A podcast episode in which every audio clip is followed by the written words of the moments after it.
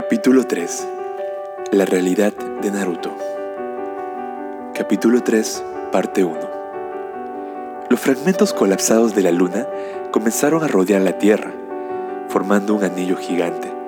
Al final, los trozos eran atraídos por la gravedad del planeta y llovían sobre la superficie. Las miles de piezas se convirtieron en meteoritos que atraviesan la atmósfera a gran velocidad. Esos bólidos aplastaban todo a su paso hasta que se consumían. Los shinobi de cada aldea luchaban contra ellos, destruyéndolos en el aire para reducir los daños en la tierra. Elementos agua, viento, madera y polvo, todos usaron sus mejores técnicas para proteger a sus compañeros y hogares. No obstante, los fragmentos caían sin parar. Sin importar que fuera de día o noche, la fatiga acumulada por los shinobis de defensa antiaérea estaban llegando a su límite. Hermana, Hinata escuchó la voz de Hanabi. Abrió los ojos y vio un candelabro en el techo alto. Se encontraba acostada sola en una cama. La habitación, aunque de estilo anticuado, era lujosa. El lecho no era incómodo, pero sentía un leve dolor de cabeza. Lo último que vio fue la bufanda roja ardiendo y a Naruto cayendo. Después de eso, Toneri usó un jutsu para hacerle perder la conciencia. Esto es el castillo de Toneri. Se levantó de la cama de un brinco y dándole la espalda a la pared, observó el aposento. Corrió hacia la ventana y revisó el exterior. Parecía un bosque de pináculos. Tras confirmar que no había peligro en el interior del cuarto, exploró el exterior con su Byakugan. Del otro lado de la puerta había un largo pasillo donde no parecía haber guardias o vigilancia. Se acercó sigilosamente a ella e intentó girar la perilla. La puerta se abrió fácilmente, manteniéndose alerta con el Byakugan. Avanzó por el pasillo iluminado, con las velas en ambas paredes, y se detuvo frente a una alcoba. ¡Hanabi! exclamó una voz alta involuntariamente. Su hermana estaba recostada en la cama de esa habitación. Entró en el dormitorio y corrió a la cama. Hanabi parecía inconsciente. Tenía los ojos vendados gruesamente. Revisó a través de las vendas con el Byakugan y perdió el aliento. Le quitaron los ojos. Toneri le había robado el Byakugan. Hinata recordó aquel momento cuando Naruto y los otros saltaron al manantial, después de haber escapado del genjutsu, y lo que había dicho Toneri acerca de aquella bola de arena. ¿Casarme contigo? Es nuestro mandato divino desde la antigüedad. Es lo que nos depara el destino. ¿Qué estás diciendo? Devuélveme a Ja. Entonces, un aparato en forma de domo apareció encima de la bola de arena y se proyectó otro Toneri más, probablemente el verdadero. Tu hermana está en mi castillo, contestó el Toneri proyectado. El domo mostró la imagen de Hanabi durmiendo en una cama. ¡Hanabi! Yo tomé su Byakugan. ¡Desgraciado! Perdóname. Era el mandato divino de Hamura. ¿Hamura? El padre de los shinobi de la luna. Hamura Ototsuki Tal vez lo ubiques si te digo que es el hermano menor del padre de los shinobi de la tierra, el llamado sabio de los seis caminos.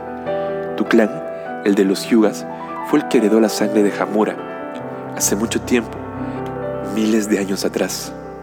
El tonere proyectado comenzó a hablar. El chakra provenía del gran dios árbol, el cual daba frutos una vez cada mil años, produciendo el llamado fruto del chakra.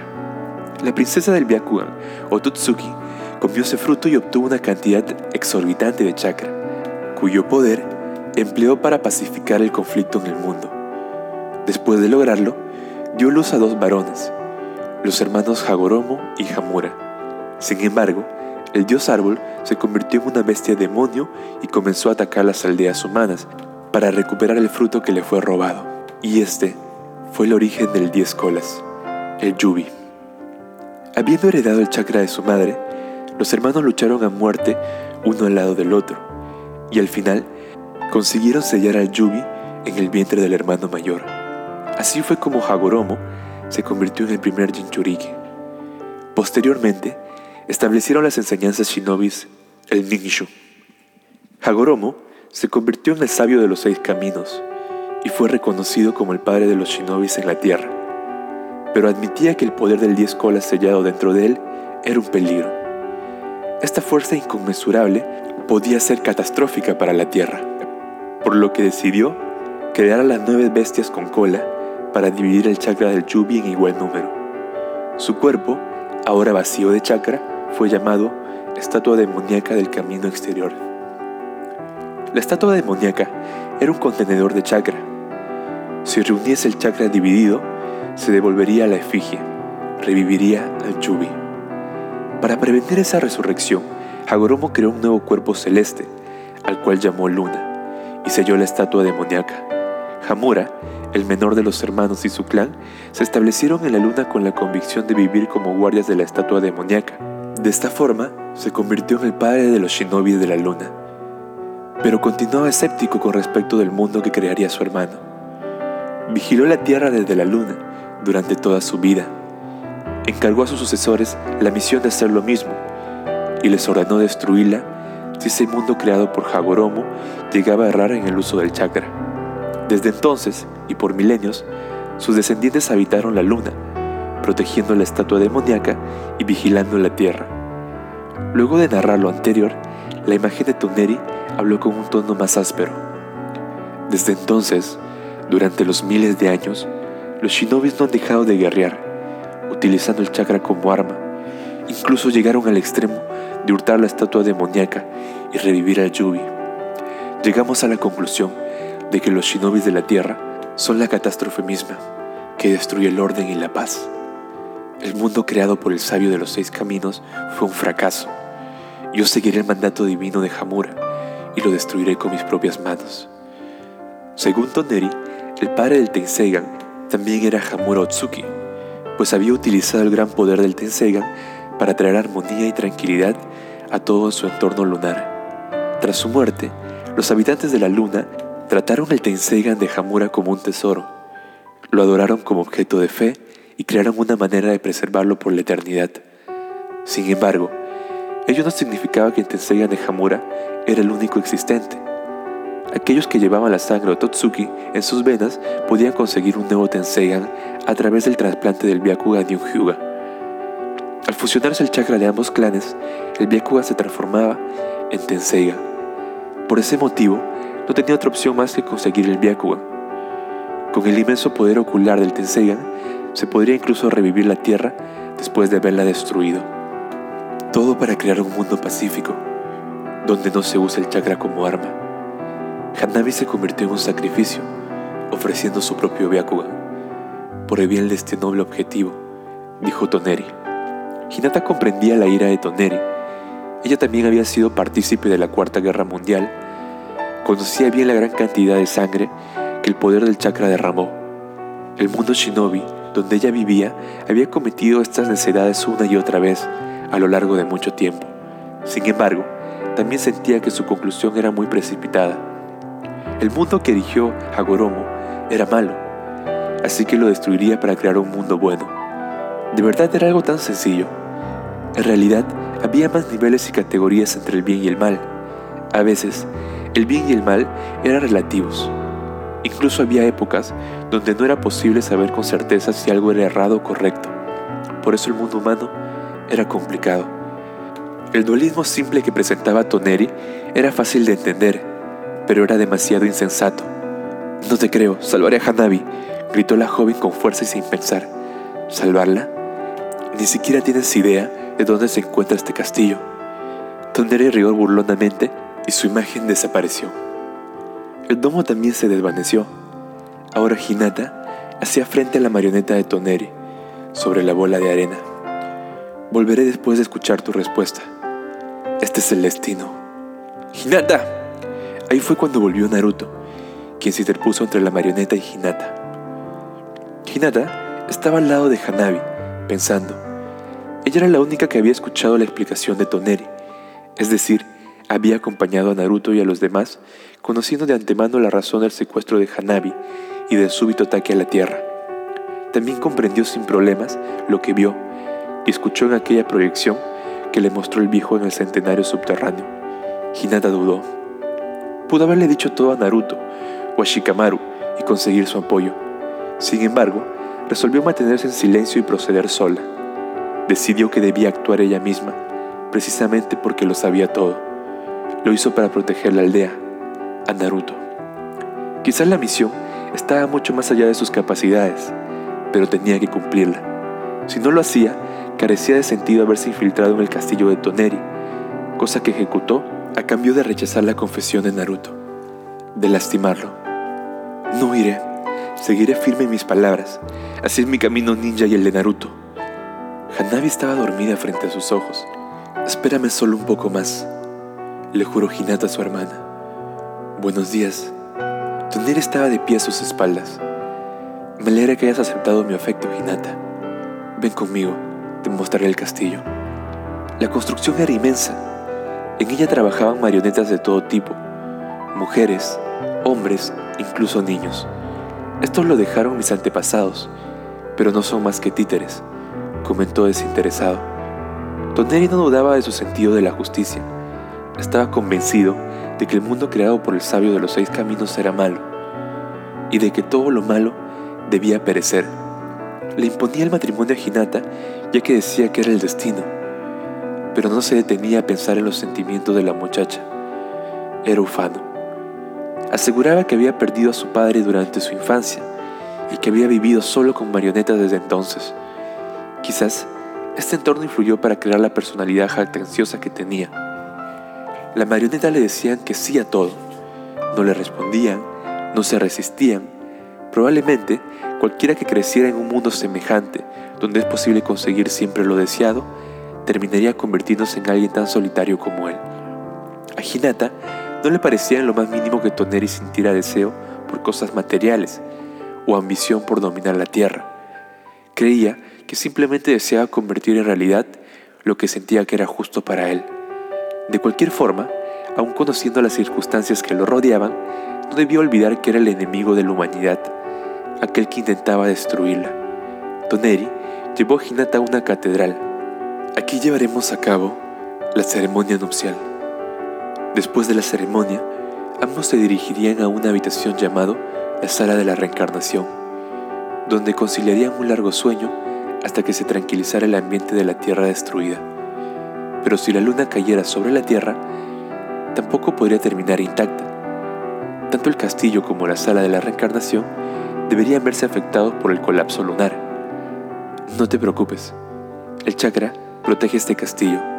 Este chakra, tan fuerte como para mover la luna entera, es el poderoso tesoro de los Otsuki. Tanto el castillo como la sala de la reencarnación permanecerán intactos, incluso cuando la luna sea destruida. A Hinata se le ocurrió entonces la fuente de ese poderoso chakra. Debía ser el Tenseiga mismo. ¿Y dónde está? Eso no te lo puedo revelar. Hinata no podía permitir que advirtiera sus verdaderas intenciones todavía. No hasta que destruyera esa cosa. Decidió volver a su habitación para preparar su estrategia. Cierto. ¿Puedes tejerme una bufanda? ¿Eh? ¿No quieres? El encargo parecía tener la intención de probar su amor. Hinata cerró los ojos, pensó y al final asintió. De acuerdo. Bien, gracias. Me alegra, Hinata. Luego de sonreír por un instante, Toneri comenzó a apretar las manos contra los ojos. Estaba sufriendo. No te preocupes. Es prueba de que el Byakugan se está adaptando al Tenseiga. Se calmará una vez que descanse un poco. Dejando a Hinata en la catedral, Toneri se fue. Hinata confirmó que el joven ya se había retirado y comenzó a investigar el interior de la catedral con el Byakugan. Sin embargo, por más que se concentrara, no parecía encontrar ahí escondido el Tenseigan de Hamura, princesa del Byakugan. Recordó las imágenes que le mostró el anciano en el cementerio subterráneo.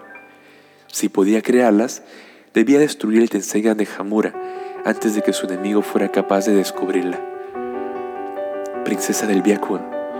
En el cementerio subterráneo del templo, el viejo sin ojos salió de la oscuridad y escupió una esfera de luz. El Byakugan de reaccionó a su brillo. Diversas imágenes pasaron, corrieron, soltaron a su cabeza. Un ejército, un diseño que parecía dos shuriken de cruz encimados, un ojo gigante, una explosión, una montaña de cadáveres. Cuando se dio cuenta, Hinata estaba sola en el necrópolis subterránea, rodeada por sarcófagos que tenían siluetas sobre ellos. Las sombras comenzaron a aumentar su número, hasta que hubo una encima de cada sepulcro. Todas eran soldados veteranos bien equipados. Hinata se quedó sin aliento. Somos los descendientes de Hamura, los miembros del linaje principal de los Otsuki. Los integrantes de la línea secundaria malinterpretaron el mandato divino de Hamura y acabaron con nosotros. Al observar detenidamente el rostro del hombre, notó que era el mismo que había escupido la esfera luminosa, solo que ahora era más joven. Toneri, sucesor de la rama secundaria, pretende hacer mal uso del poder del Tenseigan de Hamura y precipitar la luna sobre la Tierra. El Tenseigan de Hamura debe ser destruido, y la única persona capaz de hacerlo es usted, princesa del Byakugan.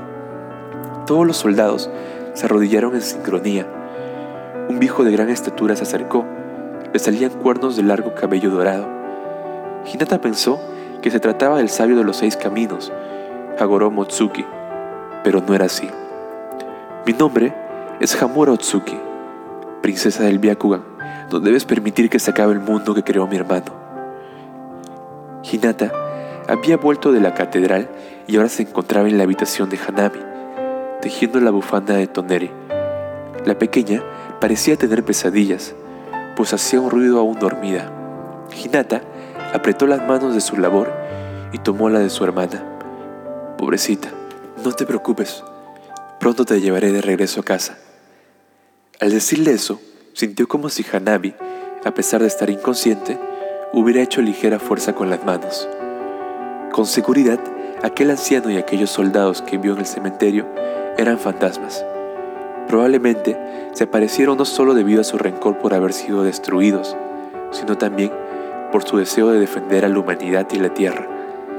Y según lo que dijo Hamuro Tsuki, Hinata era la única capaz de destruir el Tenseiga. Tenía que hacerlo, costara lo que costara. El futuro de la Tierra y de la humanidad estaba en sus manos. Encontraré y destruiré el Tenseiga de Hamura. Apretó entonces con fuerza las manos de Hanabi. Capítulo 3, parte 2. El escuadrón de Shikamaru, ahora sin Hinata, se ocultaba en un refugio construido dentro de la cueva. Naruto seguía inconsciente luego de haber perdido una gran cantidad de chakra, gracias a aquella esfera de luz que Toneri le impuso. Sakura empleaba en su poder todo ninjutsu médico para salvarlo. Continuaba transfiriéndole chakra a Naruto, pero este no recuperaba la conciencia. Sakura puso la oreja contra el lado izquierdo de su pecho e intentó escuchar los latidos de su corazón.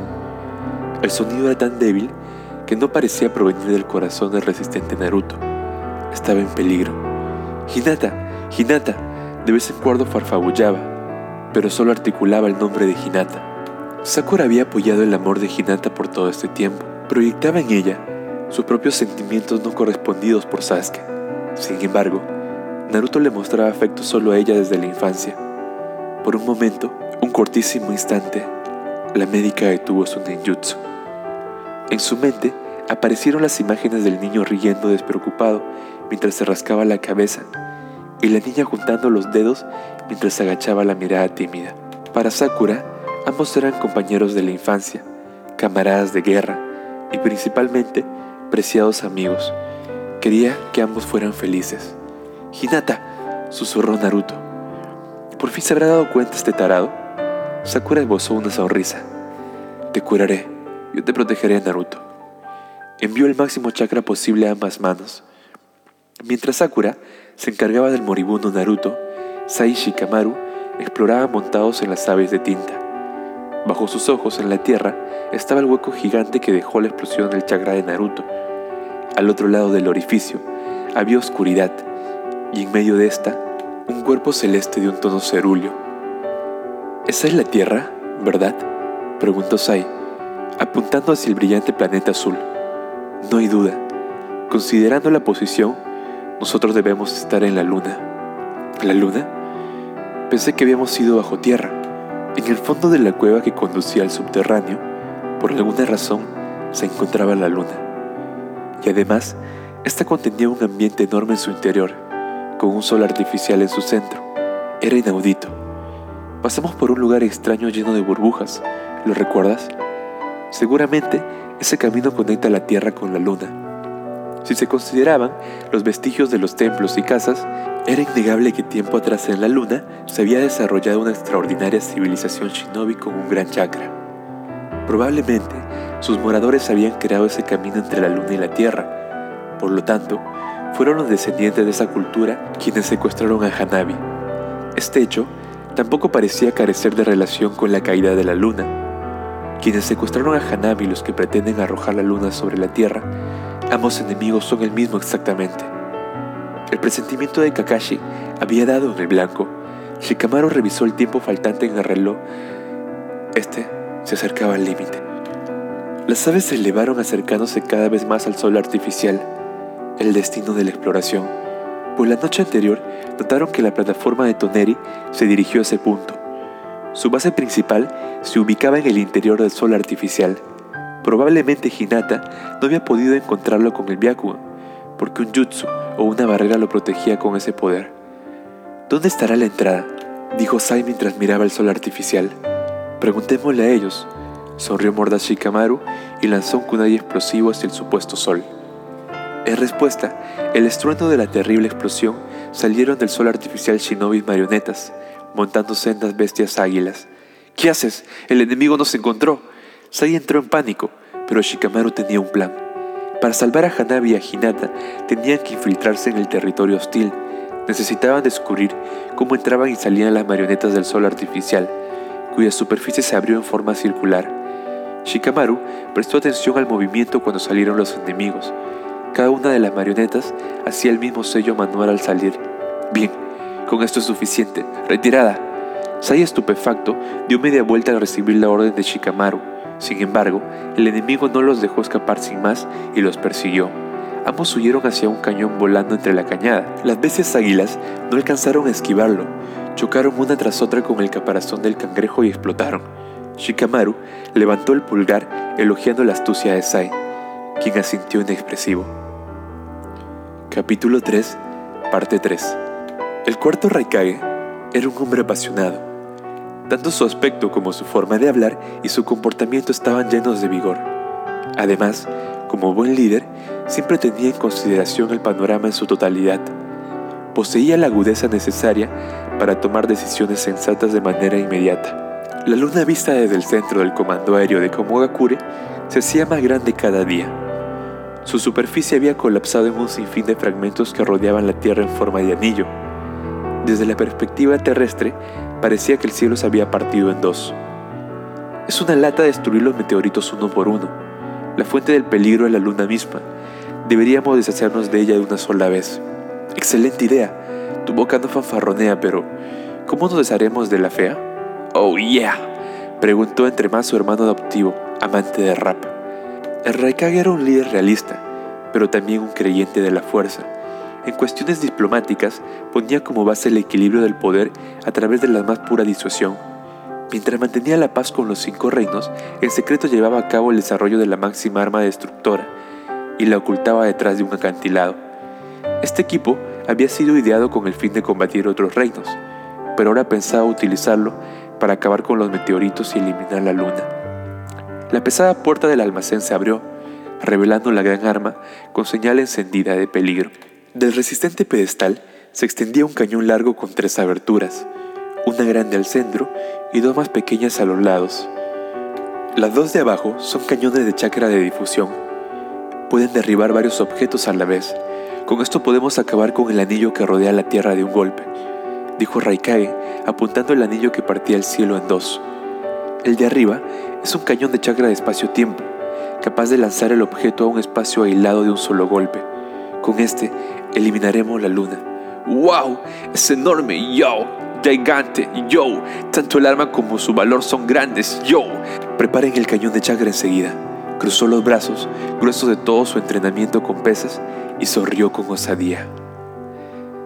Sé que es mejor cenar acompañado. Anda, háblame de ti. Toneri sonrió alegre, sentado al otro lado de la larga mesa, cubierta con un mantel blanco. En la mesa, decorada con flores y candeleros, estaba servida una comida lujosa. Los criados y sirvientas, marionetas todos, servían la cena de pie a un lado de Hinata. Cuando estaba de buen humor, como en ese momento, Toneri era un joven alegre y agradable. aunque la vida solitaria, carente incluso de compañía para comer, le había retorcido el corazón. Quizás en realidad fuera simplemente un hombre honesto. Hinata pensó acerca de la posibilidad de hablar con él. ¿No podrías todavía hablar con los representantes de los shinobis acerca de la paz y el futuro? ¿Qué? Es verdad que hasta hace poco los shinobis solo habían usado chakra para luchar, pero ahora es diferente. Y unimos las manos para proteger la paz que obtuvimos al fin, de manera que, de cualquier forma, volverán a pelear. Nuevamente harán mal uso del chakra.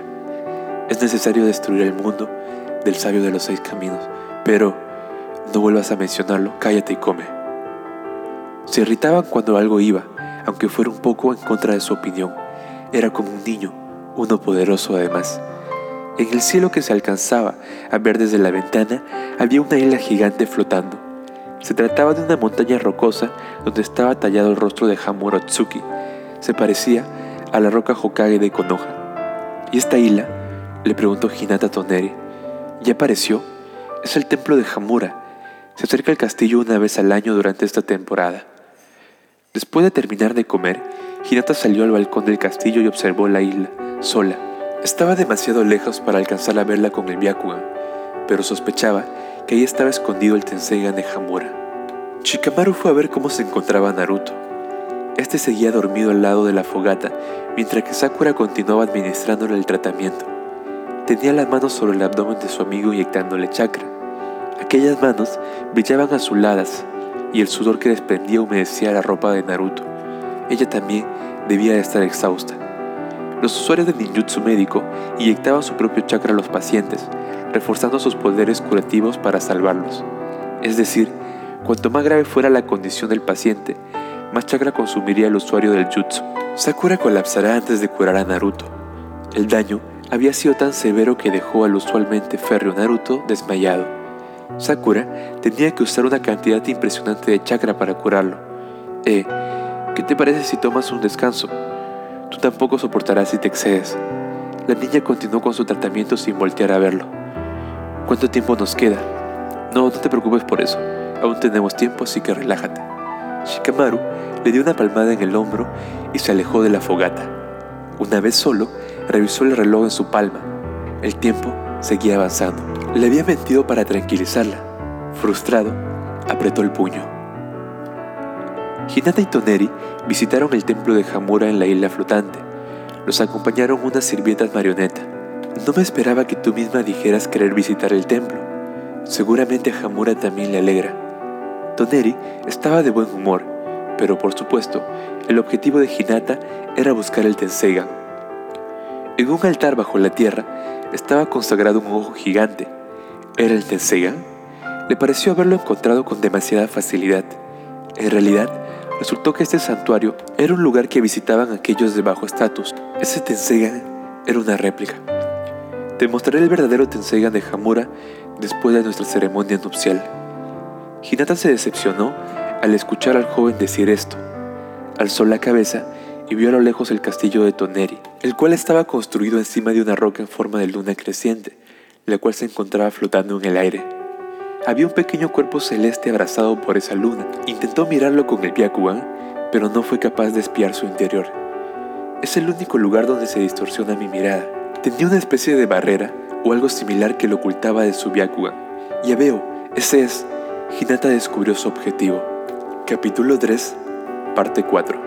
Hinata, Shikamaru, dándole la espalda, apretó el puño al escuchar que Naruto había despertado con ese grito sintió alivio y habían pasado tres días escondidos en esa cueva. Sakura ya había dicho que lo peor había pasado, pero Naruto seguía sin recuperar la conciencia, de modo que aún se sentía ansioso. Después de todo, Naruto era el shinobi más fuerte del equipo, no podían prescindir de él. Por supuesto, también era un amigo irreemplazable para Shikamaru. La expresión de convaleciente, iluminada por la fogata, aún se veía vacía, pero ya estaba fuera de peligro. Y Hinata Naruto se sentó mientras miraba alrededor. Está dentro del sol artificial, contestó Shikamaru. Naruto volvió a recostarse, poniendo las manos sobre su frente, como si intentara recordar algo. ¿Sucedió algo entre Hinata y tú? preguntó Shikamaru. No, nada en especial. Su amigo, pésimo mentiroso, volteó el cuerpo dándole la espalda.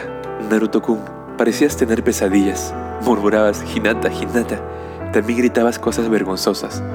Naruto no intentó moverse para responderle a Sai. Bueno, personalmente, haber escuchado ese lado sensible de ti me pareció material de estudio interesante. Ey, incluso a Shikamaru le pareció reprocharle el comentario de Sai. Naruto se levantó y se sentó frente a la fogata. Después de un poco de silencio, la fogata crujió. Me le declaré a Hinata. Susurró Naruto mientras miraba las llamas.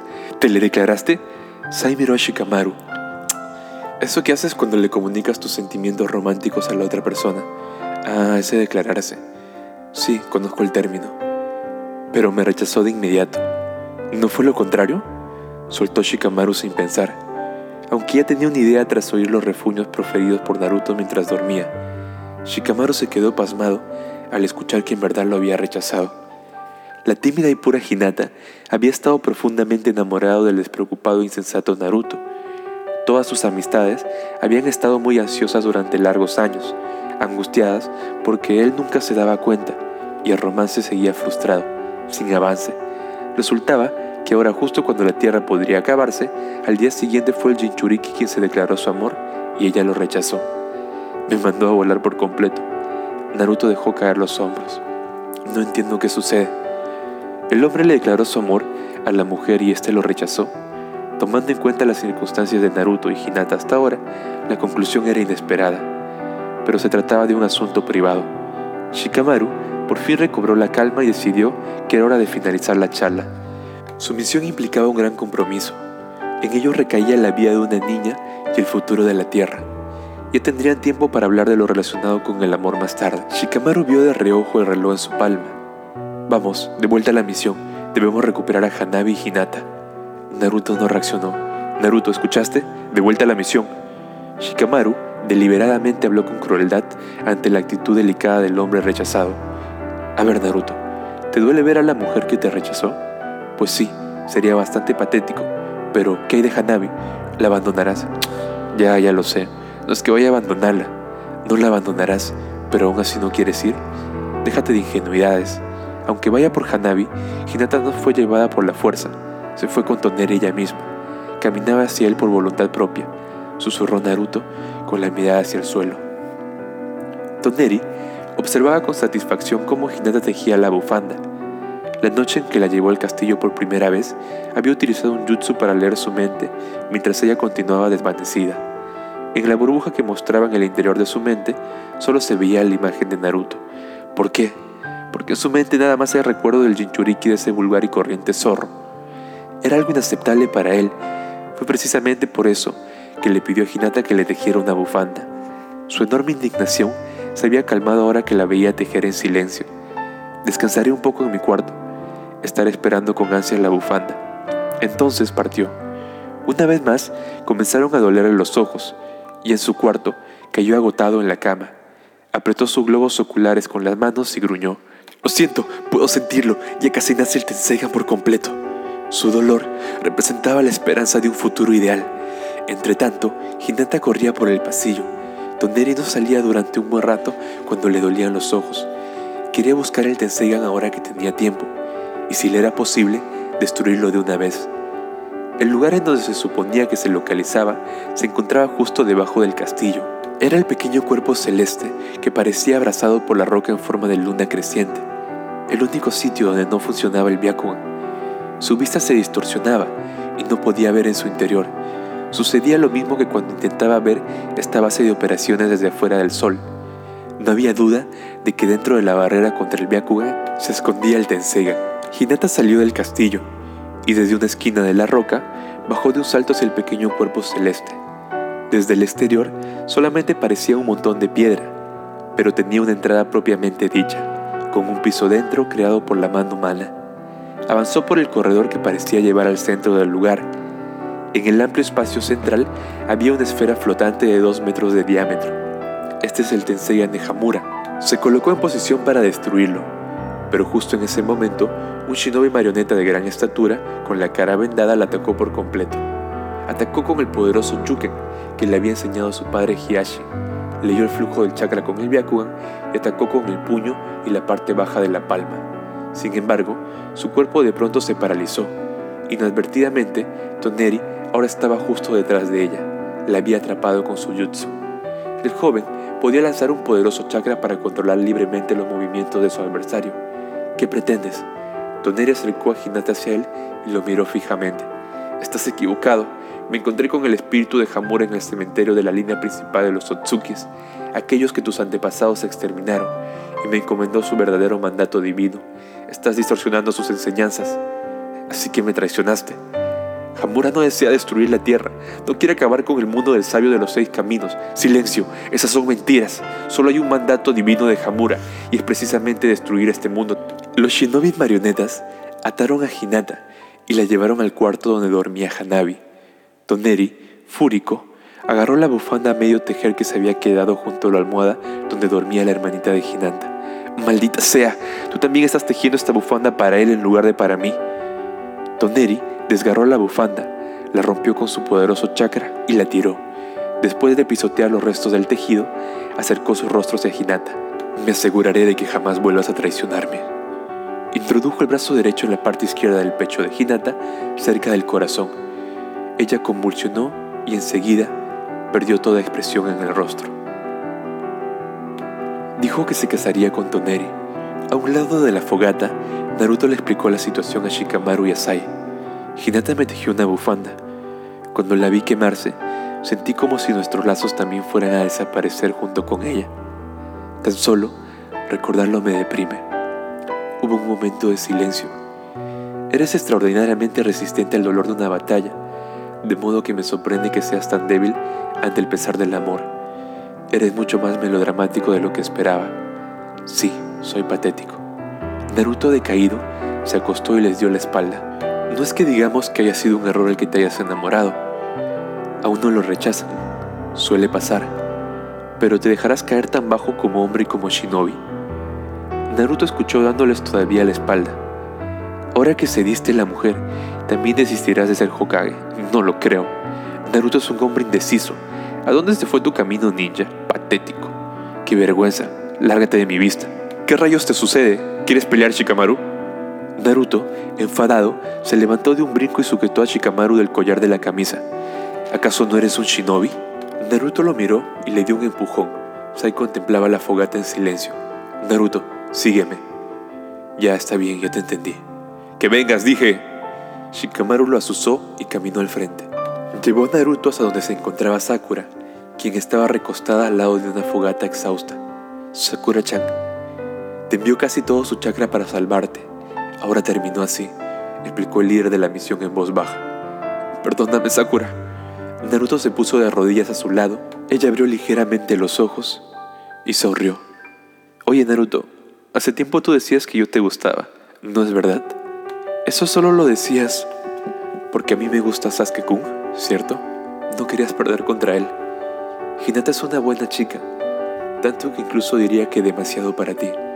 Sí, pero eso ya se acabó. Ella me dijo que se casaría con Toneri. Y tan tonto que eres, le creíste. Rió Sakura burlona. Es que ella misma... Es obvio que hay alguna circunstancia que no podía decirte. Ni siquiera puedes confiar en la niña que te gusta. Deberías ver la expresión tan patética que tienes en el rostro. ¿Es en serio? ¡Qué decepción! Escucha Naruto, si una mujer se enamora de verdad, sus sentimientos no cambian tan fácilmente. No pueden. El rostro de Sasuke apareció en la mente de Sakura. Por lo menos, eso lo sé mejor que nadie. Y tras decir eso, cerró los ojos. Aún al lado de Sakura, Naruto se abrazó las rodillas, mientras la fogata iluminaba su perfil. Su mirada no se movió de un soplo y una lágrima recorrió su mejilla. Después de enamorarse en serio, confesarse y verse rechazado, ahora estaba tocando fondo había intentado subir los escalones del crecimiento de la infancia a la adultez. Deberías ver la expresión tan patética que tienes en el rostro. Eres mucho más melodramático de lo que esperaba. ¿A dónde se fue tu camino ninja? Después de escuchar los argumentos irrefutables de sus compañeros, Naruto comenzó a recuperar fuerza y vigor poco a poco. ¡Crack! Crujió la leña. Naruto sintió con fuerza y se limpió las lágrimas. Puso entonces una rodilla en el piso al lado de su amiga. Sakura-chan está bien. Iré ahora a ver a Hinata, una vez más. La niña médica, aún con los ojos cerrados, Asintió con la cabeza y sonrió. Gracias, Sakura. Naruto se levantó lleno de fuerza y salió del escondite en la cueva, solo. El sol artificial arrojaba una luz como la de la luna. Ahí se encontraba la persona a la que amaba verdaderamente. Hinata, soy un grandísimo estúpido, pero por fin lo entendí. Finalmente comprendí por qué me entregaste la bufanda cuando te fuiste con Toneri. Sé que tus sentimientos no cambiaron tan fácilmente como los hilos de la bufanda que tanto tiempo te tomó tejer. Hinata, espérame ahí. Por tanto, tanto tiempo me amaste a pesar de que soy un idiota, y ahora me toca a mí decírtelo. Hinata, yo te traeré de vuelta. Gritó entonces con fuerza y extendió la mano como si fuera a tomar en ella aquel sol artificial.